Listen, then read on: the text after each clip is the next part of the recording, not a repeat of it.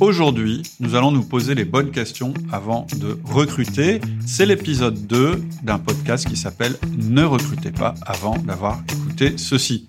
Nous sommes Cédric Watine et Alexia Ferrantelli et vous êtes sur Outils du Manager, le podcast en français sur le management le plus écouté. Bonjour Cédric. Bonjour Alexia. On reprend donc notre podcast sur les questions à se poser avant de recruter. Mhm. Euh, dans le podcast précédent, tu as souligné les risques du recrutement et tu nous as dit que souvent aussi, on recrute pour les mauvaises raisons. Oui. En fait, ce que j'ai dit la dernière fois, j'ai- listé les, ra- les raisons officielles que vous pourrez euh, entendre si vous avez écouté le, le premier épisode.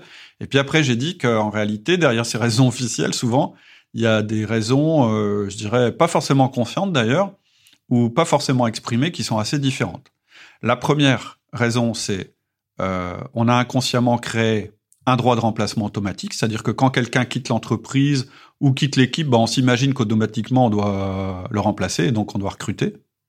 Euh, C'est-à-dire qu'on doit le remplacer par une personne avec un profil identique. La deuxième, c'est qu'on n'a pas forcément fait notre boulot de focalisation sur la valeur ajoutée, c'est-à-dire qu'on n'a pas su mettre en place dans nos équipes un système qui permet d'éviter les valeurs ajoutées. Donc on recrute quelqu'un pour euh, faire face à un surcroît de boulot, mais avant d'avoir fait le travail de purge euh, de toutes les choses qui n'ont pas de valeur ajoutée dans l'équipe. Euh, la troisième raison, c'est qu'on croit plus dans nos collaborateurs. Et la quatrième raison, c'est qu'on croit au Deus ex machina ou la magie du providentiel. Et c'est là qu'on en était resté au Et dernier tu épisode. devais nous, tu allais nous expliquer qu'est-ce que c'est que le Deus ex machina. Alors en fait, c'est en réalité, c'est la réalité qui se cache derrière les raisons 109 et croissance. C'est-à-dire que quand quelqu'un vous dit, moi je vais recruter parce que dans ma boîte faut qu'il y ait du 109 ou parce qu'il faut que je fasse face à ma croissance, eh ben moi immédiatement je me dis, il faut que je vérifie s'il n'est pas en train de croire au Deus ex machina. Pourquoi je me dis ça? Et je vais vous donner la définition après. Parce qu'en fait, souvent, ça veut dire qu'on n'a plus confiance dans nos collaborateurs et dans le cas du 109, on se dit carrément qu'ils sont obsolètes et donc il nous en faut d'autres. Et dans le cas croissance, ça revient à dire qu'on va pas faire gérer la croissance par ceux qui l'ont suscité, mais par des nouveaux venus de l'extérieur. Et ça, c'est très, très démotivant pour nos équipes. Ok, alors ta définition donc du Deus ex machina? Alors, je vais vous la lire parce que euh, je voulais être sûr de mon coup, donc je suis quand même allé voir la définition. En fait, je vous lis la définition. Cette expression est employée dans le domaine de la dramaturgie au sens large, théâtre, scénario de cinéma, de séries télé, bande dessinée, etc., pour désigner l'événement inattendu et improbable qui vient régler les problèmes du protagonisme à la dernière minute. Et dans le langage courant, par extension, l'expression s'applique aussi à un élément qui arrive par surprise et qui résout un problème bloqué jusque-là. On peut donc dire d'une personne qu'elle est le Deus ex machina si elle vient arranger un problème au dernier moment. Et cette expression est utilisée aussi de manière péjorative pour désigner un miracle excessivement invraisemblable, mal intégré au récit, utilisé par paresse scénaristique ou destiné à provoquer opportunément une happy end sans aucun souci de cohérence avec le récit. En fait, ce que ça revient à dire, c'est bon, bah, j'y arrive pas, je crois pas à mes collaborateurs, donc je m'en lave les mains et je m'en remets au destin. Bref, je fais pas mon boulot de management avec mes équipes et donc je vais faire arriver un homme providentiel. Oui, parfois c'est un peu le dernier recours de recruter.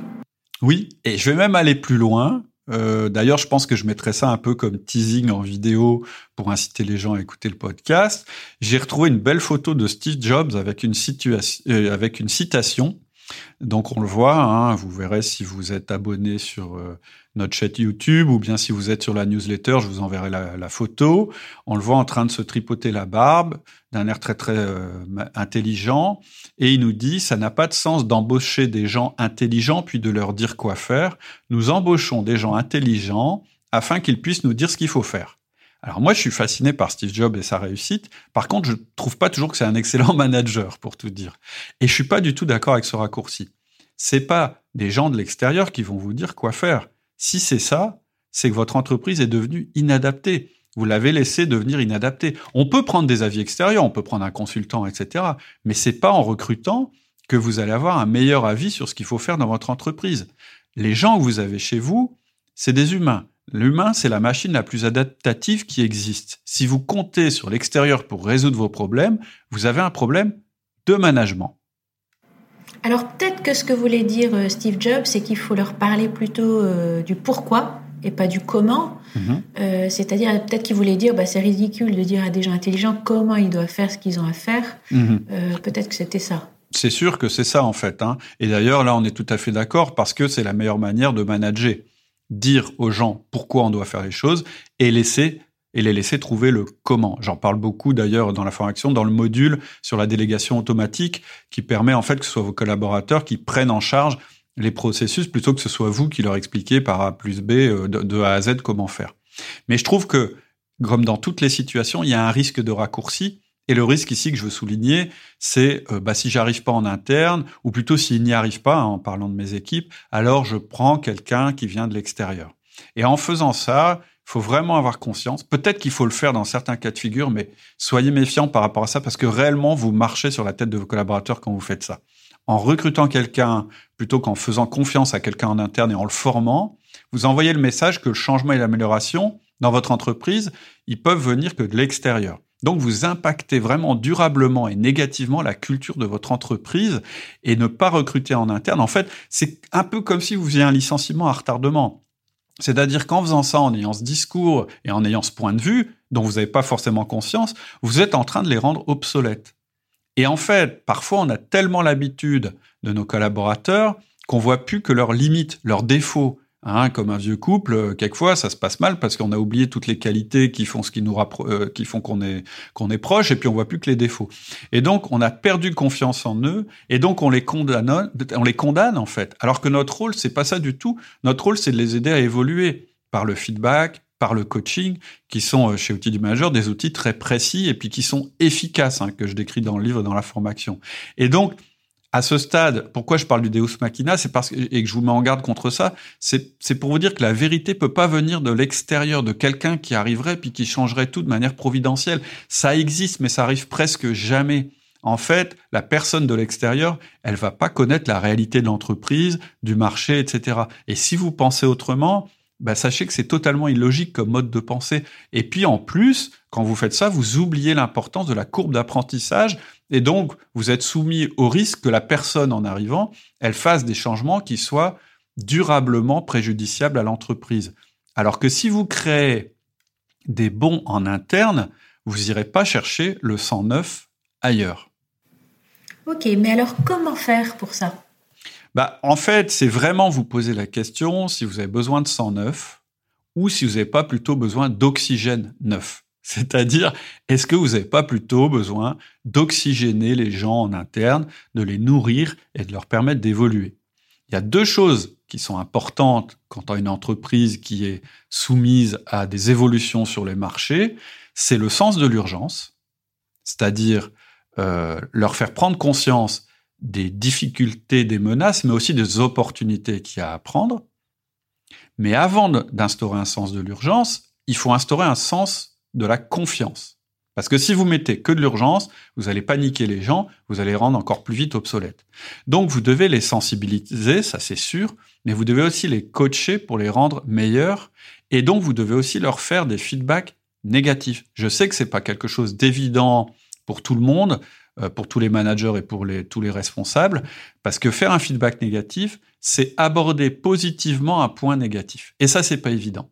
Et en général, quand vous en êtes à recruter pour amener du sang neuf, vous n'êtes plus en train de faire du feedback négatif, vous êtes juste en train d'insulter les gens presque, hein, leur dire de toute façon vous êtes bon à rien, vous êtes capable de rien, etc. Et donc vous devez absolument avoir ce langage de vérité avant d'envisager un recrutement. Donc il y a vraiment deux axes, c'est le sens de l'urgence et la confiance. Et il faut savoir que l'évolution d'une entreprise, c'est jamais une ligne droite. J'en parle dans la formation. Hein. J'ai piqué euh, à un gars qui s'appelle Ray Dalio, qui, a écrit un bouquin qui s'appelle Principle, qui est vraiment très très intéressant. La courbe en tire-bouchon. Et en fait, je montre qu'en fait, l'évolution, c'est pas forcément une ligne droite. C'est une espèce de, alors c'est dur à décrire. Euh, on fera un podcast là-dessus et il faudra que je fasse un dessin que je vous l'envoie à travers la newsletter ou que je le mette euh, sur le site. C'est une espèce de courbe qui va vers le haut, mais en fait, elle fait des boucles. Et en fait, votre rôle, c'est de, quand quelqu'un commence à avoir euh, une courbe qui descend, de lui faire un feedback pour lui dire déjà attention ta courbe descend et de lui faire un coaching pour lui dire ce qui t'a permis de réussir jusqu'à maintenant c'est pas ce qui va te permettre de réussir plus tard. Mmh. Et donc votre rôle de manager c'est d'accompagner cette courbe quand vous voyez qu'elle redescend pour avoir des influences dessus et la remettre vers le haut parce que ça ne, ça ne se passe jamais de manière linéaire. Et en fait, l'importance dans une entreprise, c'est d'avoir plus de courbes vers le haut que de courbes vers le bas, pour que globalement, le mouvement aille vers le haut. C'est peut-être un peu compliqué ce que je dis, mais, mais en fait, pour, pour résumer, mon conseil ici, c'est de réunir les gens chez vous, de leur parler des challenges, leur expliquer les menaces, leur expliquer qu'il va falloir que l'entreprise évolue pour s'adapter et que vous voulez et, et, votre envie de créer des nouveaux postes, mais que vous voulez d'abord les proposer en interne assorti d'une formation ou d'un coaching. Je vous en dirai plus en fin de podcast. Mais ça, c'est pour vous dire ce qu'il faut faire avant de s'en remettre à la providence de quelqu'un de l'extérieur et qui va tout résoudre, parce que ça marche pas en général de faire comme ça. Ok, mais alors par contre, remplacer un départ, euh, c'est logique ça? Alors, ça paraît logique. Moi, ce que je dis, c'est qu'un départ, c'est toujours une opportunité de changer la donne et de révéler un problème. Ça, c'est, je dirais, la manière positive de voir un départ. La manière positive de, de, voir un départ, c'est pas de se dire on va recruter quelqu'un de mieux. Effectivement, ça peut être l'occasion de faire rentrer du sang neuf, mais pas seulement, sinon on refait du Deus ex machina. La première chose, c'est de tuer, vraiment tuer, dans votre esprit et dans l'esprit de vos collaborateurs, l'idée du remplacement automatique ou du droit à recruter. Non, un départ ne génère pas un recrutement un, départ, c'est un échec déjà. Et un départ, c'est une opportunité de changer la donne et de remettre en place des choses plus intéressantes. Donc voilà, moi je vous conseille cinq étapes quand quelqu'un s'en va. Et que du coup, on vous dit, bah tiens, on pourrait le remplacer. La première chose, votre premier réflexe, ça doit être de refuser le remplacement. Votre deuxième réflexe, ça doit être d'étudier la raison du départ et de ne pas accepter des réponses faciles ou externes, du style, ouais, mais il a trouver un meilleur salaire ailleurs, on pouvait rien faire, on avait patati patata. Il faut que vous vous posiez les cinq pourquoi quand vous avez une question euh, dont vous voulez vraiment connaître la racine. Donc quand on vous dit il est parti parce qu'il n'a pas trouvé mieux en salaire, on va dire pourquoi? Ah bah parce qu'on paye trop peu chez nous. Ah bon? Et pourquoi? Bah parce qu'on n'arrive pas à motiver les gens autrement qu'avec de l'argent. Et donc là, ça révèle un autre problème pourquoi est-ce que pour garder les gens chez nous, il y a que l'argent? Bah, C'est parce que on a des employés qui sont retenus et pas des employés qui sont fidèles. Donc, vraiment creuser, creuser, creuser pour arriver à la cause qui a généré le départ. Troisièmement, étudier le fonctionnement de l'équipe. Est-ce que vous, si vous êtes manager, ou le manager qui vient vous voir pour avoir un droit de remplacement, il a bien fait son travail de délégation est-ce que c'est quelqu'un qui délègue? Est-ce que vous êtes quelqu'un qui délègue? Est-ce qu'il a un bras droit? Parce qu'en général, il veut recruter pour ne pas avoir à faire le travail de la personne qui est partie, ou parce qu'il a peur d'être débordé. Et en fait, cette crainte, parce que c'est normal, on a peur. Le mec part, il y a toujours le même boulot à faire, comment je vais faire? Et donc, il faut casser cette crainte-là et dire non, tant qu'on ne sera pas allé au fond des choses, on ne recrutera pas, parce que ça va se reproduire. Une autre personne va partir. Ensuite, la quatrième chose, c'est à revoir le process de management. Est-ce qu'on fait régulièrement du feedback et du coaching? Est-ce qu'on soumet, est-ce qu'on propose à nos collaborateurs de l'autonomie? Est-ce qu'on a un bras droit? Et si à la fin, il y a toujours un problème de trop de travail, une fois qu'on a fait tout ce boulot-là, alors on passera au point suivant. Et dans le cas où on est vraiment débordé, euh, là non plus, parce que ça paraît logique là aussi euh, de recruter dans ces cas-là. Bah oui. D'ailleurs, c'est relié. C'est pour ça que je dis de passer au point suivant. C'est que quelqu'un s'en va, on se dit, bah, puisqu'il s'en va, on va être débordé. Ou bien on est déjà débordé, donc on veut recruter. Et là, avant de faire ce recrutement-là, je voudrais être sûr que vous soyez bien focalisé sur la valeur ajoutée. Et nous, on a trois outils euh, qu'il faut utiliser tout de suite quand on se pose ce genre de questions. La première, c'est l'analyse, j'appelle l'analyse ESAD. C'est euh, E, c'est pour éliminer, S, c'est pour simplifier, A, c'est pour automatiser, ah, le deuxième A, c'est pour affecter, et le D, c'est pour déléguer. Il faut passer votre euh, la manière dont travaille votre équipe à travers cette analyse pour être sûr que réellement vous êtes focalisé sur la valeur ajoutée. Ensuite, il faut faire ce que j'appelle un centrage opérationnel. C'est-à-dire qu'il faut définir très, très, très rigoureusement quelles sont les missions de chacun et quelles sont les missions de l'équipe. Et ensuite, le troisième outil, c'est l'efficience ou le flow, où il faut être sûr que vos collaborateurs, ils sont dans des conditions d'être efficaces ou efficients. C'est-à-dire qu'il faut qu'ils aient des objectifs. Il faut qu'ils travaillent par ce que j'appelle des sprints, c'est-à-dire des périodes où on travaille et où on n'est pas embêté, c'est-à-dire où on est concentré sur sa tâche.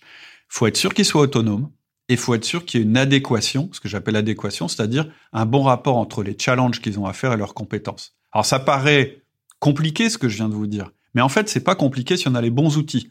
Et les outils dont je vous parle, c'est des outils à mettre en place pour que votre management fonctionne bien.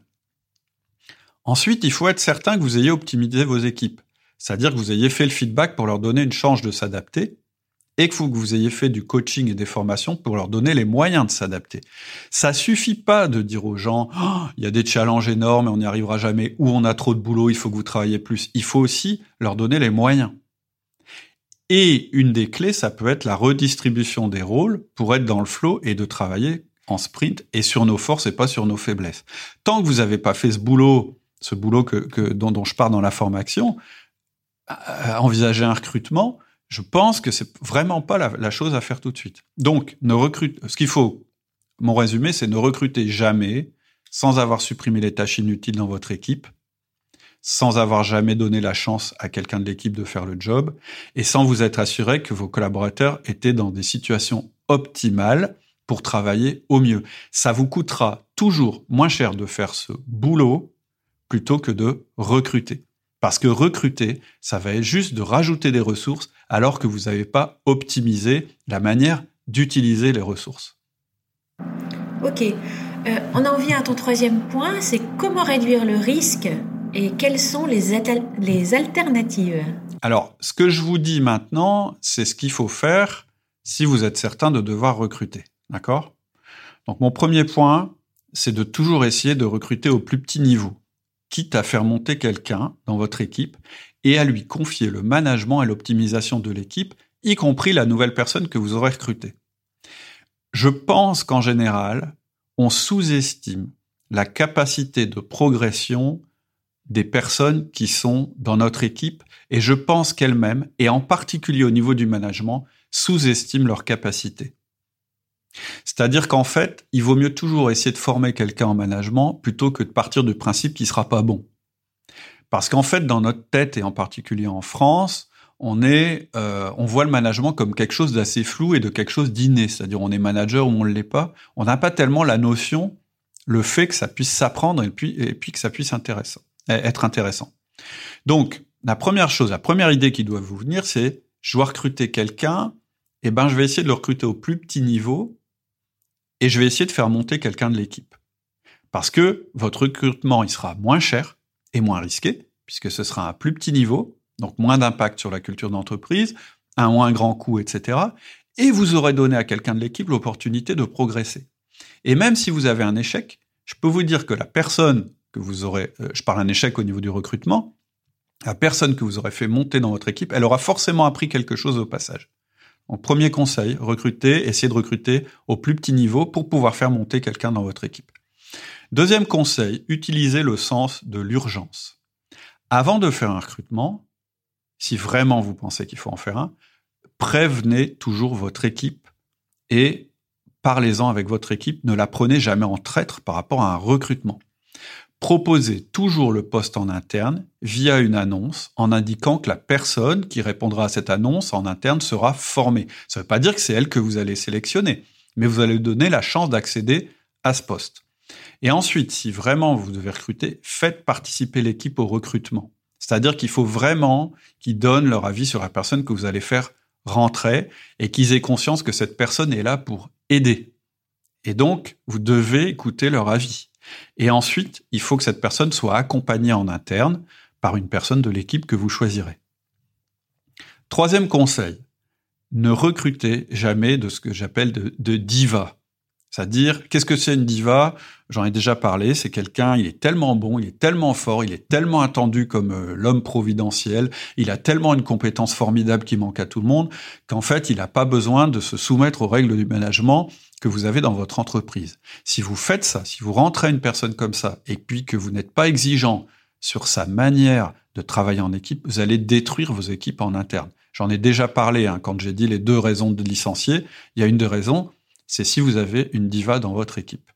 Et donc, ça peut être une tentation d'ailleurs quand on a euh, cette euh, volonté de, de magique, là, Deus ex machina. Tout à fait. Dire, bah, tiens, lui. Euh, lui, il sera formidable, il sera bien mieux que tous les gars chez moi, etc. Et en fait, vous faites rentrer la personne qui va détruire ce que vous avez commencé à construire avec vos équipes. Et donc, si vraiment vous avez besoin d'une compétence extrêmement rare, moi, bah, je préfère la sous-traitance. C'est-à-dire que je préfère développer un très bon esprit d'équipe dans, dans ma boîte, parce que ça, ça va toujours me permettre d'être plus solide que mes concurrents.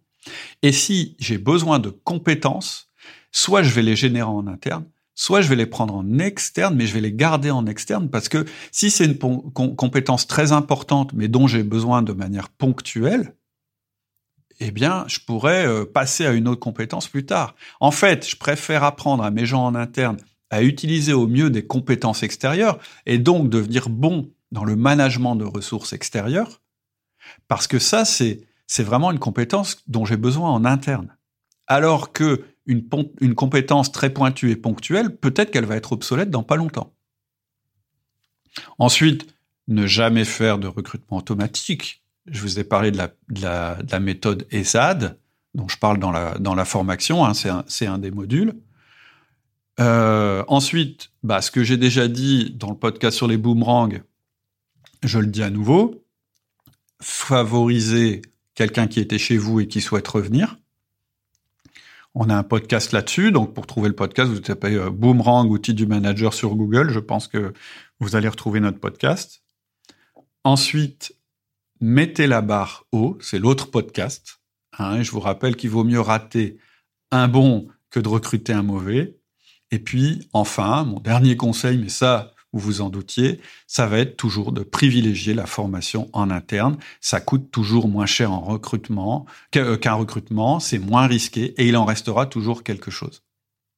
La formation, il faut qu'elle soit bornée, il faut qu'elle soit utile à l'entreprise, il faut que chaque étape ait des indicateurs et euh, qu'on puisse la réajuster en permanence. En fait, il faut réduire les inconnus, mais vous en aurez toujours moins que quand vous faites un recrutement. Et donc, pour conclure, évidemment, je vais vous dire que si vous voulez faire évoluer vos équipes, soyez avant tout un bon manager. Et qu'est-ce qui fait un bon manager?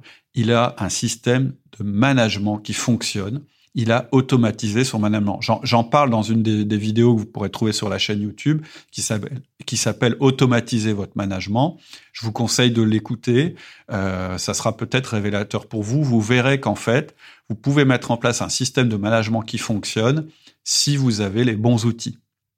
Et ça, ça vous permettra de faire que vos collaborateurs soient autonomes, évolutifs, capables de s'adapter aux nouveaux challenges et, je vous garantis qu'ils en seront autant capables qu'un type que vous allez prendre à l'extérieur dont vous n'aurez pas maîtrisé la formation. Et, là, et, ça va vous permettre aussi d'optimiser ce que vous faites en interne pour ne garder que ce qui a de la valeur ajoutée et du sens par rapport à l'activité de l'entreprise pour sa pérennité. Et je pense que pour faire tout ça, la méthode la plus rapide, la plus efficace, en tout cas celle que j'ai voulu vous mettre à disposition, et dont je parle dans les podcasts. Euh, si vous êtes toujours là à m'écouter au bout de plusieurs, euh, je sais pas, moi ça doit ça doit faire une heure qu'on parle du sujet. Je pense que ce serait intéressant que vous posiez toutes ces questions-là. Et une des solutions, si vous voulez vraiment faire évoluer vos équipes, c'est soit de faire la formation pour vous, si vous êtes un manager, ou soit de demander à un de vos managers de la faire pour voir les changements que ça va faire dans votre entreprise. Le changement, il faut qu'il vienne de l'interne avant tout si c'est possible. Ok, bah écoute, je te remercie Cédric. Est-ce que tu pourrais nous, nous rappeler donc les points euh, essentiels de ces deux épisodes de podcast? Alors, en fait, je vous ai listé euh, les quatre raisons qui font qu'on recrute en réalité. Quoi, quoi, quelles que soient nos motivations, euh, je dirais celles qu'on annonce, je voudrais que vous fassiez vraiment cet effort de vous poser les quatre, les quatre questions. Est-ce que inconsciemment vous n'êtes pas en train de faire du remplacement automatique? Est-ce que vous avez bien fait votre boulot de focalisation sur la valeur ajoutée? Est-ce que vous croyez toujours réellement dans vos collaborateurs? Et est-ce que vous n'êtes pas en train de vous en remettre à la magie du providentiel? Et ensuite, je vais vous lister en résumé les conseils que je vous ai donnés en, matière de recrutement. Essayez toujours de recruter au plus petit niveau. Utilisez le sens de l'urgence en expliquant avec, vos collaborateurs qu'il y a de nouveaux challenges et ne les prenez pas en traître en faisant un recrutement surprise. Ne recrutez jamais une diva. Ne faites jamais du recrutement automatique, on en a parlé. Privilégiez les boomerangs. En recrutement, mettez la barre haut, même si c'est quelqu'un à un petit niveau que vous prenez l'entreprise, prenez quelqu'un qui sera, dont vous êtes certain qu'il fera l'affaire. Privilégiez toujours la formation en interne. Ok. Voilà, j'espère que je vous ai pas trop effrayé.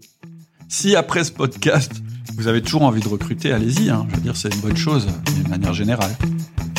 Hmm. bon, merci Cédric. À bientôt. Je pense que dans le prochain podcast, on parlera de cette fameuse courbe en tire-bouchon parce que j'ai des choses à dire là-dessus. Ok. Alors, euh, à bientôt. À bientôt. Au revoir. Au revoir.